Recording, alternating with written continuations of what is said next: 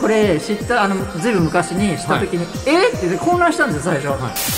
DNA は足が速いんですよ腐りやすいってことそうなんですそういうことなんだえうわうわ、まあ、ちょっとジュラシック・パークと PCR 検査がつながってたの今初めて知った科学のラジオラジオサイエンテ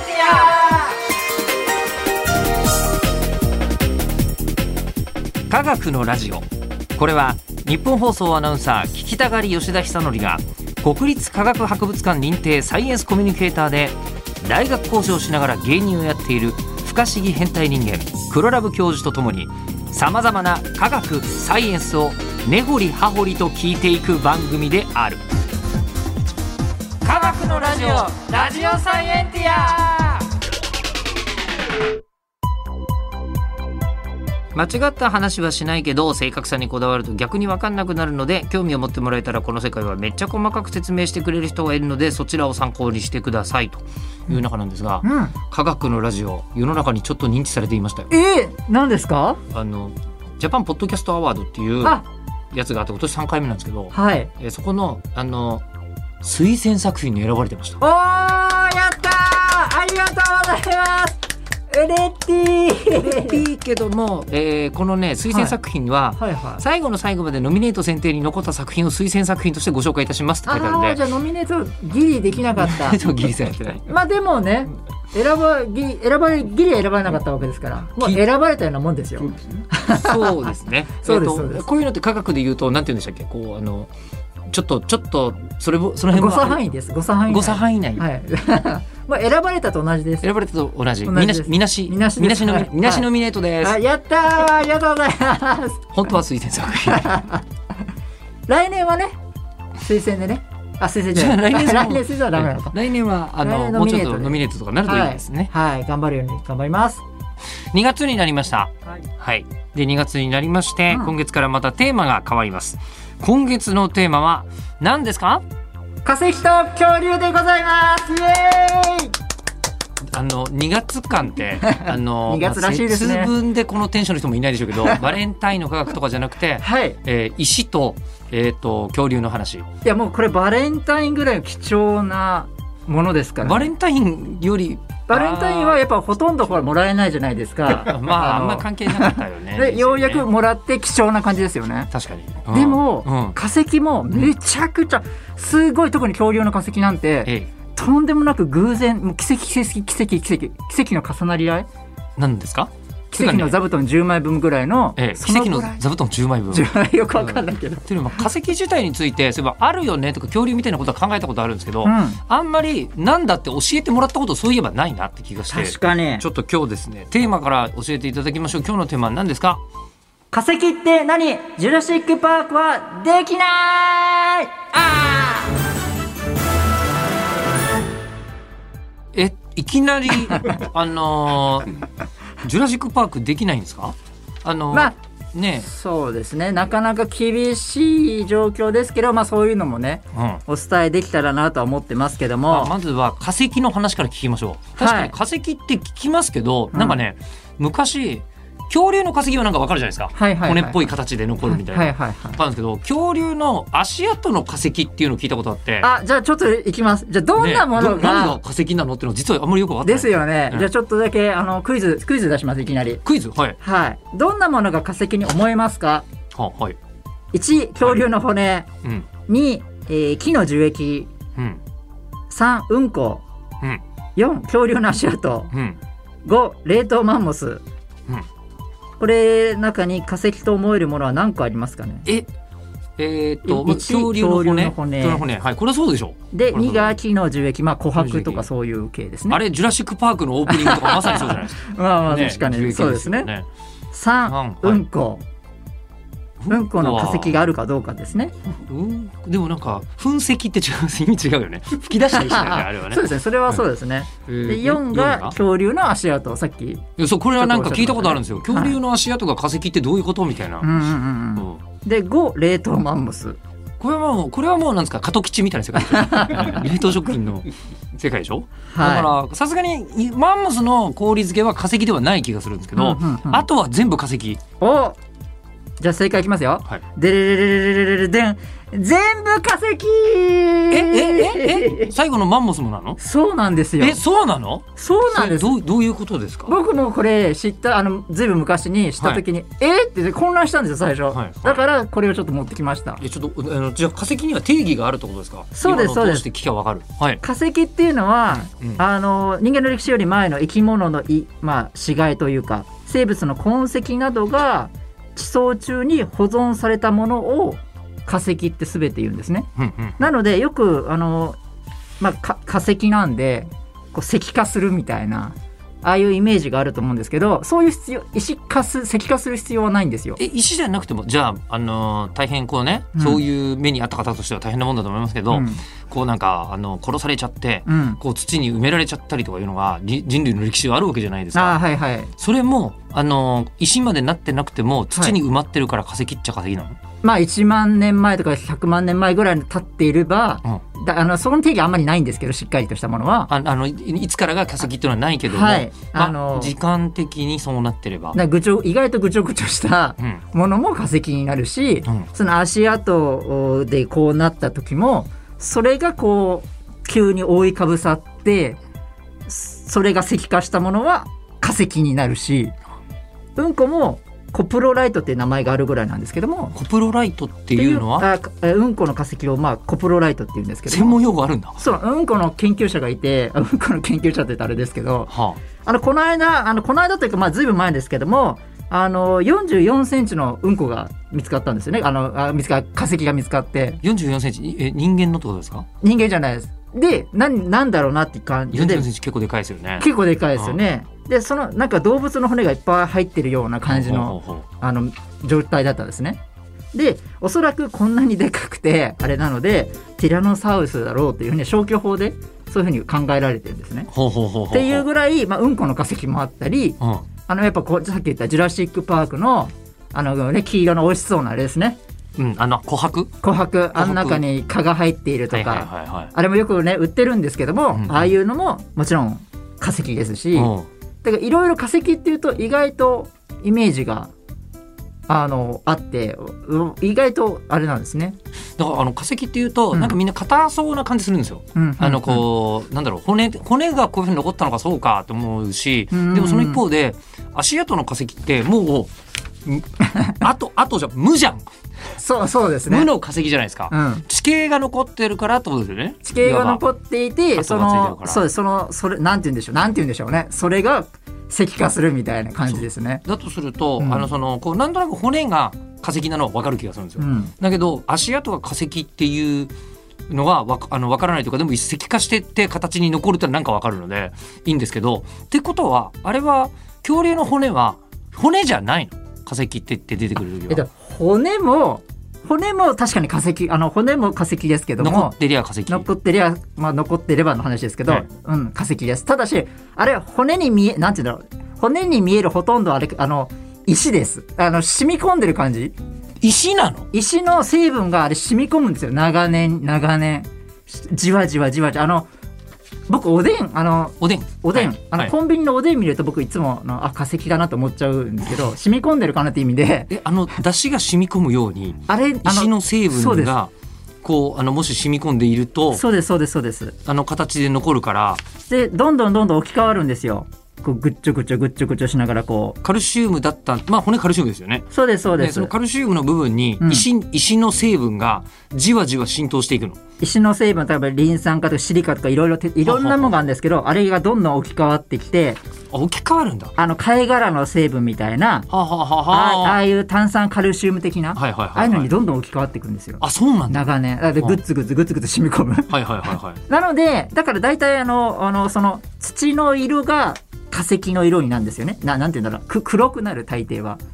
もしえー土の色がちょっと変な物質が入ってたらその色になるほうほうほうだから色が随分変わっちゃうんですね化石ってあの白いままであんまり出てくることってあんまりあなんか確かあんにまね。りないですねうんうんはい、ほ本物のやつはうんだからレプリカとかは白いですけどそうだ今言うの忘れたあででででででんででーんおおティラノサウルスの化石持ってきましたえよえちょっと待ってくださいみんな一家家に一台持ってると思うんですけ どあの今持ってるの5センチ角の、 はいえっと、アクリルのキューブの中にはい綿が詰まっててそうそですの中に1個はい今日持ってきましたよ何個かあるんですけどこれあの貴なんだ重ろうな化石です うちの昔の家の雨どいとかこんな感じになってました。バリッバリに なって、えーあの錆びて壊れてましたけど。違いますこれはティラノサウルスの化石ですねえこれが？あ開けちゃダメです開けちゃダメなの開けちゃダメこれは貴重なやつなんえでこれこれどういうことですかティラノサウルスって。ちょちょちょっといいんですかこれはあ触らはせい全てもらう然と。あだそれはあのその入れ物は全然大丈夫なんですけども本当だ。はダイナソーボーいン。はいこれコレクテッドバイ BHIGR。多分1万円ぐらいで当時買ったんですけどこれティラノサウルスなんですティか？ラノサウルスそのいいろんな種類家にあるんですけどそのうちの1個だと琥珀とかもあったんですけど琥珀の帰りはあ、はあはあはあれ買ったんですけどあのなくしちゃったんですよねあ、だって あんなに奇跡なこれこれパッケージがないとあのパッケージがないと間違いなく欠けたレンガだよ。これ。 ちょっと確かにはあ確かにそうなんですけどもいこれはそうなんですねはいあーこれがワイオミング USA って書いてある多分おそらくこれは、はいい、あのいろいろティラノサウルスのあの骨なんでしょうけど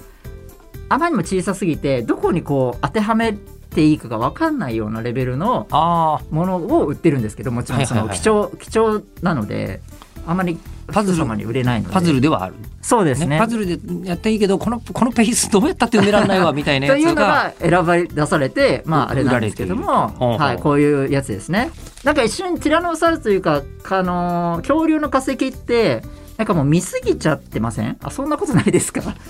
うんとなんとなく恐竜の化石っていうのがなんかうん展示されてたりするようなイメージはありますけど、ですよで見ねたことはあるけどそんな深く理解したことが実はなくてなんかこれあのええ大体ですよ、はいティラノサウルスあんあすごい保存状態いいものなら確か32か33体ぐらい見つかってるんです今ででも32体か33 33体体としなんですけど大体うんアバウトこれあのーまあえっとまあ大きな計算大まかな計算してますけど、まあ、300万年、まあ、そのティラノサウルスっていたんですねそのいろんな世代でで30年の寿命として1万頭いたとして、まあ、ずっと計算する、まあえっと1億分の、えー3ぐらいの計算の確率でようやく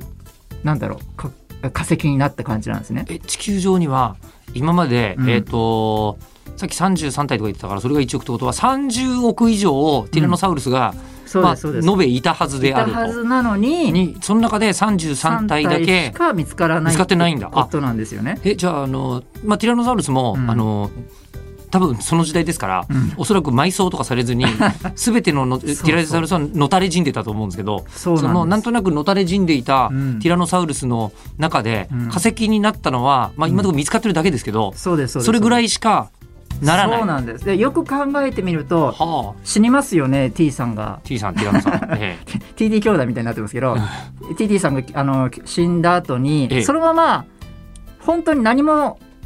あの死骸にこう普通は食べられるわけですよいろんな恐竜とえかいろんな動物ね。そ。あそうですれも何もされずに、よねでそのままこう土砂で埋まって、うんうんうんでうまい具合に熱と圧力がかかって、うんでその間に地震が起きてこう土砂が崩れてこうそうもならずにはあうまい具合にえー下にどんどん地層の方に下に行ってしまって圧力で長い間変わって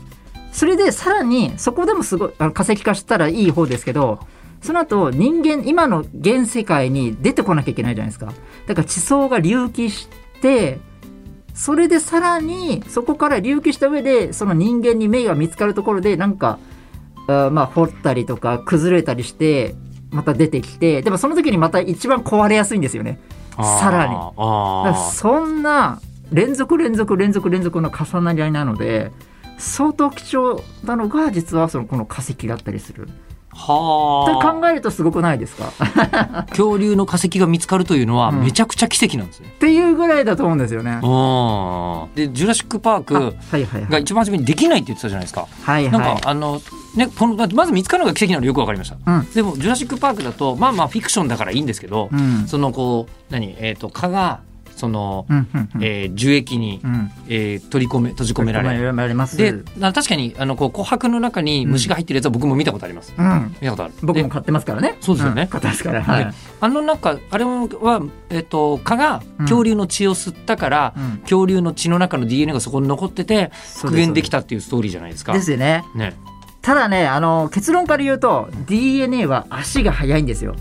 腐りやすいってこと？そうなんですあそうなんだ。でこれが困ったところなんですけどあの、はい確かに1990年ですねマイケル・クライトンクライトンかなクライトンで合ってま小す説さん、うん小説さんじゃない小 説さ間違えましたけど、ええあの人が作ってそれえスティール・スティーバーグがあ映画化したものですよね、であの当時ってあのすごくなんて言うんだろう科学ムーブメントが起きてる時代でん。ほうほうほう今とは違った意味での、また違うあえっ、と、まあ、今にすごい直結するんですけど今はい PCR って、はい PCR 検査すごいやってるじゃないですそうかあのピ、えーポリメラーゼチェーンリアクション。あそうです、ねそうですポリマー連鎖反応なんですけども、うんうんあれが開発されたのは1980年ぐらいなんですね大体あそんな前からある技術なんですか。そうなんですそうなんです、うんあのだからあの PCR 検あ PCR 検査というかあの要は遺伝子を増やすっていう目的の遺伝子を増やすっていう技術なんですけど、あれを増やしたおかげで今まで測定できなかった DNA がもうわんさか計計測することができるようになったんですねそういうことなんだ。えーうわうわ、まあ、ちょっとジュラシックパークと PCR 検査がつながってたの今初めて知った。だからもえーのすそういうごことくですね。へえ。あのうちらけんあうちら研究者というか、まあ、その時僕研究してないですけどあのとんでもないなんだろう革命が起きたんですよだって DNA って測定できないのがほとんどだったのうに、ん目的のもので増やせってうん簡単に、うんでそれでえー計測する機械がどんどん測定できるようになるってことはとんでもないことが起きてうわもうこれはいろんな DNA を計測しようみたいなはあ。まあ、人間ももちろん設計図もそうだしはあもう蚊とかいろんなものせもうやりまくろうっていう時代だったんですじゃよあ1990年ぐらいっていうのは PCR 検査ブームだったってことですブか、ームもうめちゃくちゃ今ブとーはムです違った意味で PCR ブームだったんだ。そうでへえ。あの「ジュラシック・パーク」は1993年のはずなんですけど確か、はあはああのー映画化されたうのんが、うん。で1900その1年前になんとその琥珀から4,000万年前の琥珀からあの古代の蜂から DNA が取れたとかおお。そういうニュースとか1億2,000万年前つまり恐竜がいた時代ですよあの時代のゾウムシから DNA が抽出したっていうあのニュースが流れたんですよ当時。おー。ほうほうほうほうでほう。うわーってななるなるなるなるなる。さらに恐竜のこのジュラシック・パークだったからもうみんなそのせその手の専門家もまあでもそのふあのまあ嘘っぽい嘘っぽいというかまあでも可能性的にありえるよねみたいな雰囲気になってたんですね。でもこれ後から今言ったことあの8から DNA とかあれっていうのは実は全部間違いだったんですね。え間違い間違いだったんです。どういう意味ですか結局自分あの研究室のなんかの汚染で違う DNA を取れちゃったんですよ。まずそはれあ DNA はみんな扱いが慣れてないのでと特に当時は。当時はあはは。あはあはあ結局その何でもかんでもそのなんか研究者がくしゃみしちゃったらもう終わりなんですね。そのくしゃみからあなったりとかもう相当本当にクリーンルームでやらなきゃいけないんですけどまだその当時あんまりそのしっかりなってなかったんでしょうね。なので全然あ全然ダメじゃんダメじゃんって急になってきてなんか雰囲気がこう崩れ始めたりしていたんですね。いろいろそれから10年後とかいろいろこう計測して DNA ってどの程度まで持つんだとかはあ。そもそもそういうだんだん計算し始めたんですね。はあはあはあはあはあ。で70万年前とかの馬から採した DNA とかはまあなんとかあいけたんですか。いけたりしたんでほうほうほすうだからそこら辺はいいんですけどでも恐竜ってよく考えてみたら6500万年前にあの全滅してるとかだからうん。 1億ですよねだから結構桁が違うそうですね。であのちょっと違いますけど4万年前の,、はいあのちょっと例として言いますけど、えっと、人間の骸骨からは遺伝子取り出せたんですけども、うん。あのまあ大体あのこの骸骨の中のこの歯歯のところはい。歯と骸骨のところのこの隙間になんかポケットみたいのがある開くんですよねあー開いてるんですあけどのよく見るとあの歯ってこうレントゲン撮ったりすると、うんこうちょっとくさび型になってますよはね、いはいはいであくそさうびですの部分が抜けているわけです、あね、の辺のところが結構みずみずしく残ってたりしやすいんですよあそうなんだそうなんですえーであそこの DNA を取ってえっ、と、まあ、調べたら遺伝子は取れたんですけどほとんどバクテリアっていう全然関係のないあやっぱりり菌あのやつだけで人の DNA じゃなかったんだじゃなかったんですであーそれもみ密引き出せるの大変なんですよ AGCT っていう文字からあだけのやつをあこれは人間かなえこれはみたいなーうんもう何個も何個も出てきちゃって人間どれだよって話になって相当努力してでもその DNA も本当はこう紐のようにこう長いんですけど断片化って言ってすごいなんていうのちっちゃいかけらみたいになってるんですよなんかねこの辺の話はうん確か、えっ、とすっげえ初めの頃にやりましたね一番回ね初め。一番初めの頃ね、だからうんもうそんなちっちゃなその、はい、遺伝子がこれはバクテリアこれは大腸菌これはとかいう状況ではあはあこれ人間みたいな感じでじゃあこのあのバラバラな DNA をまた貼り付けてでようやくこう一本のにまあ完璧ではないですけど断片化をこうなんかなんとかしてそれで結果分析できたのがどうやらあのアジア人とヨーロッパ人の中のにはネアンデルタール人の共通遺伝子を持っていることが分かったんですねほうほうほうほうほうあその時分かったのが、うんでアフリカ人ではネアンデルタール人のその設計図がないってことが分かったので、ほうほうほうどうやら人間はアフリカから出る時に、まあ、ネアンデルタール人と、まあ、愛し合った結果なんだろうなということが分かったっていう子孫ができたってこと子孫ができたってことですね、うんうんうんでそういうあのことが分かったんですね、うんっていうぐらいでそあの今4万年前でそんな今具体的な話をしたんですけど断片化して てとんでもなく大変だっていうことはもう恐竜でもし生き残っあの偶然でもなかなか大変ですし、まあ、DNA のその恐竜の奇跡的に見つかったとしてもじゃあどうやってそれをこうう分析するとか難しいことなんですよね。はあ、じゃあもうその中からその、うんあの琥珀の中からうん血取って、うんその血の中から恐竜の DNA を見つけるなんてのは、なかなかあの相当無理が普通の計算では長く厳しいのと、うんあと血をさっきジュラシック・パークだと血を吸い取るって言ったじゃないですか、はいはいはい実はその血を取る蚊がうん見つかってないんですよまだきゅああのその時代恐竜が生きてた時は蚊がいたかどうか分かんないってことですかうんまだ見つかってあのアブやブヨだけいたんですけど、へえ、まあ、あの琥珀の中にいたのは分かってるんですけど、はい、ただそのあんまりほとんど見つかってないのでそれをまた見つけるのもとんでもなくやっぱり大変ですしうん見つけてもその琥珀の中って実は意外に何も通さないと思いきやあの意外と酸素通したりするんですねな長い間時間かけるとあーそうすると酸化されちゃってその琥珀の中にちょっとちっちゃな泡がついてた入りってとる入かってる入ってるありますねあれがこう長い間こうそれを使って消費して酸化しちゃってはああそこの虫が空空洞になっちゃったりするんですね今度はあ石化じゃなくてはいはい空洞になっててなんかいそうに見えるけど単なるそのなんていうの抜け殻みたいなはあなんか意外とそういうのであのいろいろ見ても、まうん、あんまり現実問題厳しいっていうのが今の現状すごっっていうのがなんですけども2021年9月に、えー最近のニュースということで中国で発表されたのが1億2500万年前の恐竜の化石からちょっとだけ軟骨細胞っていう細胞の中にちょっとあの DNA のなんていうんだろうな断片みたいなのが取れたよみたいなニュースが出たんですよ。もう9月に2021年9月はいうんであの核っていう、まあ、DNA っていうのがを染める液体をつけたら染まったんですよ。うんうんうんうんあれっていう話になってどうやらあーんと周りは石化したんですけど真ん中だけ生きのあのなんていうのみずみずしいのが残ってたらしいんですね。へえ。あこういうとこ探せばいいんだみたいなそういうそのし示唆の論文研究だったんですけど軟骨のあたり探すとうまくいくよっていう。もしかするとそれ奇跡的になんか石化してないところがまだあってそのみずみずしいのが残ってたるかもしれないよみたいな論文だったんで、うんその全然その後分析もまだされてないですし、まあ、すまあ無理でしょうおそらく分かんないですけどでもそのようなレベルで徐々に徐々にあこうまだ可能性を低いけども低いなりに上げようとしているうん全世。界の研究者さんが。うんっ。ていうのが今のその恐竜関係で言えばそうですねなので今は DNA は100万年前ぐらいが最大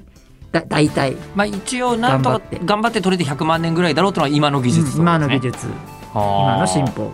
ということで、はいまあ、今日はですねあのジュラシック・パークができないということと化石というのが意外に知らないというのと,、はいえっとあとうんこの化石がコプロライトっていうのを、 あそうですねえー学びました、はい、はい、じゃあ最近あこれまだ